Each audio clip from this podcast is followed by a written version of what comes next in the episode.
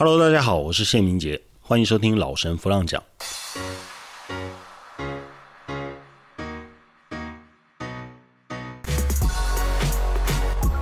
原来我以前很多的行为举止，看在别人眼中怪怪的。我和很多的人、很多的事、很多的环境格格不入，以及我的性格习惯上的一些表现，不单单是我的问题呀，原来很大一部分是疾病造成的。在一开始的时候呢，我先讲一个故事，这是一个经过当事人同意分享的真实故事哦。很多人知道我是一个有执照的催眠师。有一天呢，有一个女士她前来催眠，她有恐惧的问题。她恐惧的东西很特别哦，她对血液恐惧。她说呢，她从学生时代起，每次只要有同学受伤流血，她都会非常非常害怕。那么在私生活里面呢，她每个月的生理期啊，都是他最不愿意面对又不得不要面对的事情。那你可以知道他有多痛苦。我要用催眠的方式呢，帮助他找出他极度害怕血液的原因。我引导他进入催眠的状态之后呢，闭着双眼的他呢，潜意识的资料库开始输出，他的记忆回到很久很久以前。他说呢，他在妈妈的肚子里面，周围都是血，他感到很不舒服。忽然之间，天就裂开了一道缝，他就出生了。我引导他用现在成人的意识，再回到那个刚出生时候的状态。他说呢，他在医院的产房里面啊。看见妈妈被推走，这个时候他有一种巨大的抽离感。后来他说，那是一种我成人之后才会明白的悲伤。但是那个时候呢，他只感觉自己的一部分被抽离。催眠结束之后，我问他：“你怎么知道那是妈妈的肚子？”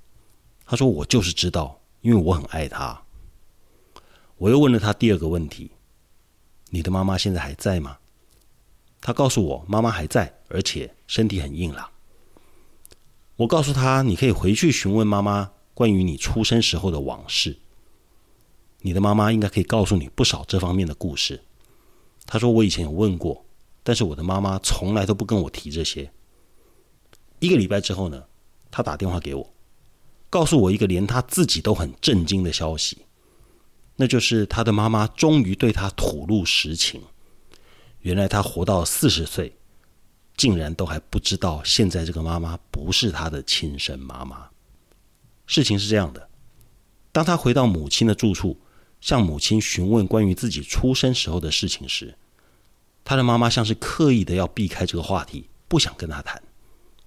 直到他用很严肃的态度，并且再次的要求母亲给他答案，妈妈才告诉他说：“你是领养来的。”他一边震惊，一边开始寻根。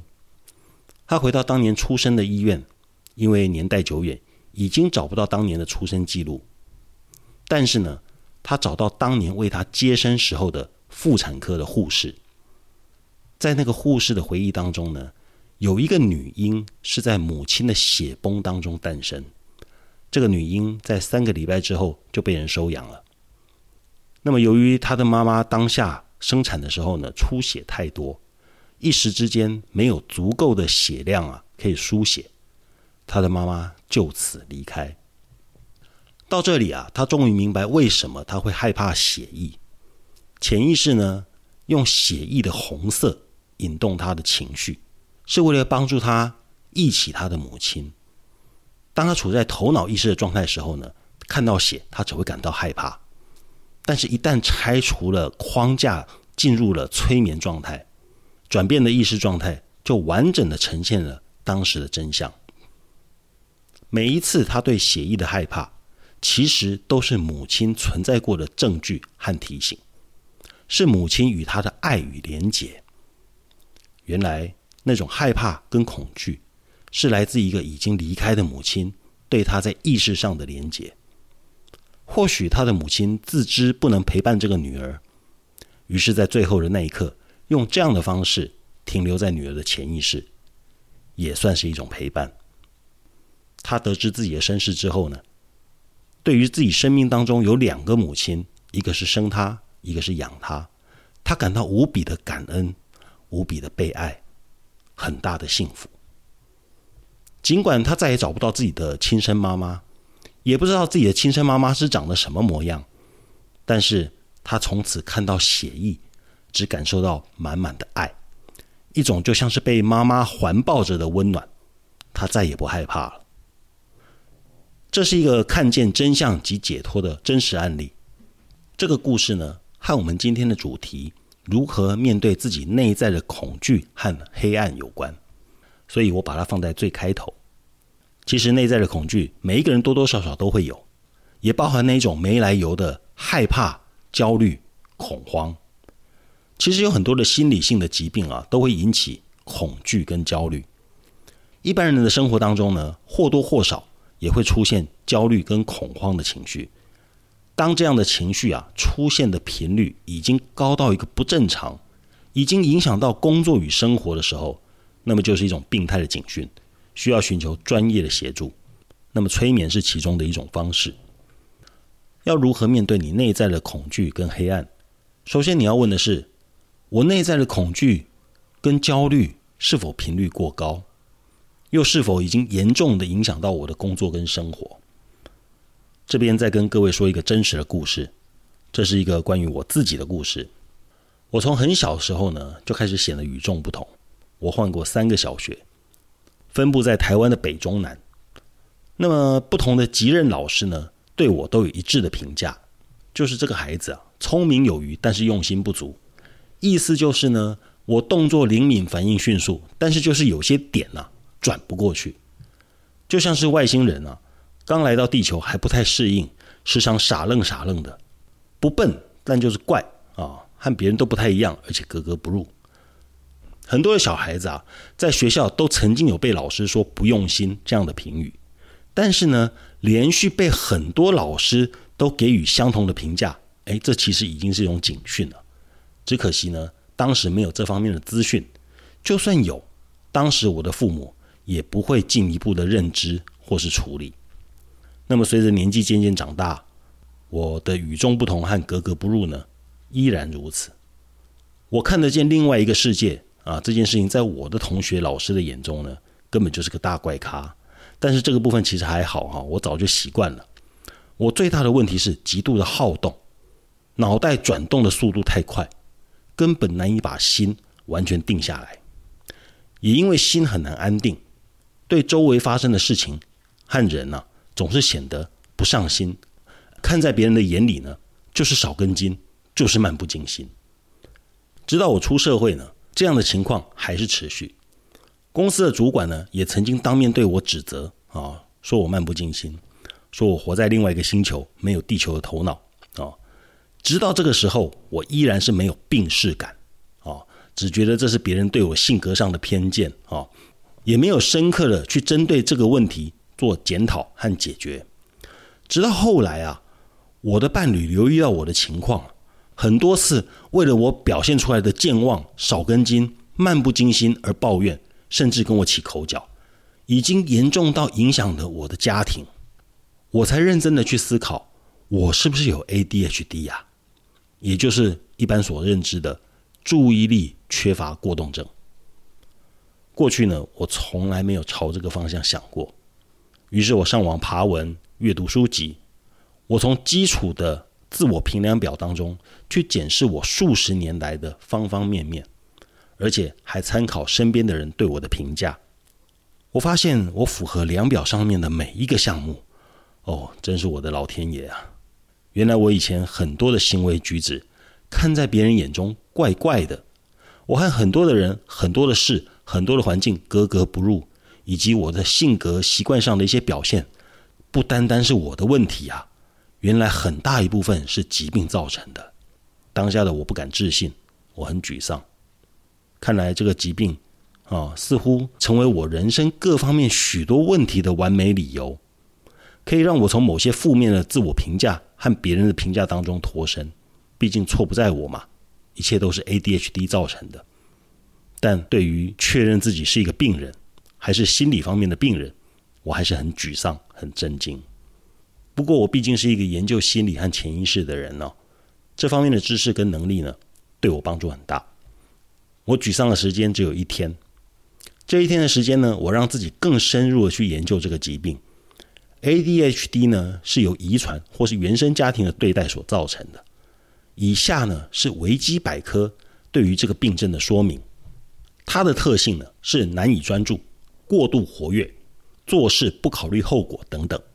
除此之外呢，还有不合年纪的行为。有注意力缺失的个体也可能表现出情绪调节困难或是执行功能方面的问题。对于诊断来说，症状应该在患者十二岁以前出现，持续超过六个月，至少发生于两种情境。儿童患者注意力不集中的问题可能会导致学习成绩不佳，但很多过动症的患者会对他们感兴趣或认为有价值的任务持续的保持专注。最后这句话其实给了我一丝的安慰啊！我注意到这个世界啊有不少了不起的人。其实都是 ADHD 的患者，像是比尔盖茨、Michael Jordan、爱因斯坦，这些人呢都是注意力不足过动症的患者，但是呢，他们都在某方面他们感兴趣而且擅长的领域里面取得很高的成绩。我自己知道我自己身上有某些能力是别人所没有或是所不及的，也正是因为我自己身上的这些特质。啊，才会让我一头钻入心灵的发展跟相关的领域，像是心理学啊、催眠啊、灵学啊、玄学啊、宗教哲学等等。而且我在这些体制外呢，取得一些成绩。于是呢，我给我自己的 ADHD 下了一个重新的定义啊，就是人生不能什么都要，都是要有取舍的。我既然来这个世界上以前呢，做了这样的设定，一定有我现在还不知道的原因。而且我相信这个原因是对我有帮助的，对我有益的。所谓上帝关了一扇窗呢，总会为你留下一扇门。哦，人生不会完美，甚至也不会完整，往往是有一好没两好。既然如此，那么就接受吧，并且把那一好的部分呢发挥到极致。那些 ADHD 的世界名人不也是这样吗？就这样，我轻易的度过了看见自己。内在不为人知的恐惧和暗黑层面。那么，由于我正视这个问题，在日常生活中更加的保持对自己思言行的觉察，对于某些细节开始更重视、更用心，这反而带来了更多的附加价值。我身边的人也因为明白我有这些状况，而能够调整他们对我说话的方式与对待的态度，结果呢，让彼此的关系更融洽。虽然疾病是属于个人的隐私哦，但我没有考虑太久就决定把它公布出来。借由我自己的例子呢，我想告诉一些想要穿越自己内在的恐惧和黑暗的朋友们，以下的话是对你说的：真实的面对黑暗和恐惧，最好的方法就是把它摊在阳光下，承认、面对、接纳，然后放下。面对的时候呢，请你为你的暗黑恐惧。下一个正向积极的重新定义。我再说一次，面对的时候，请你为你的暗黑恐惧下一个正向积极的重新定义。不要忘记，你的人生是你可以透过意识重新设定的。一定要重新定义那些让你痛苦的事情，然后持续的催眠自己，相信这个定义。最后，你就可以轻轻的放下。放下之后呢，你会发现你判若两人。虽然偶尔暗黑恐惧仍然会发生，但是那已经逐渐的不会困扰你了。今天的老神弗浪讲就为您分享到这里，谢谢大家。喜欢的话，欢迎为我们按五颗星。我是谢宁杰，我们下次见。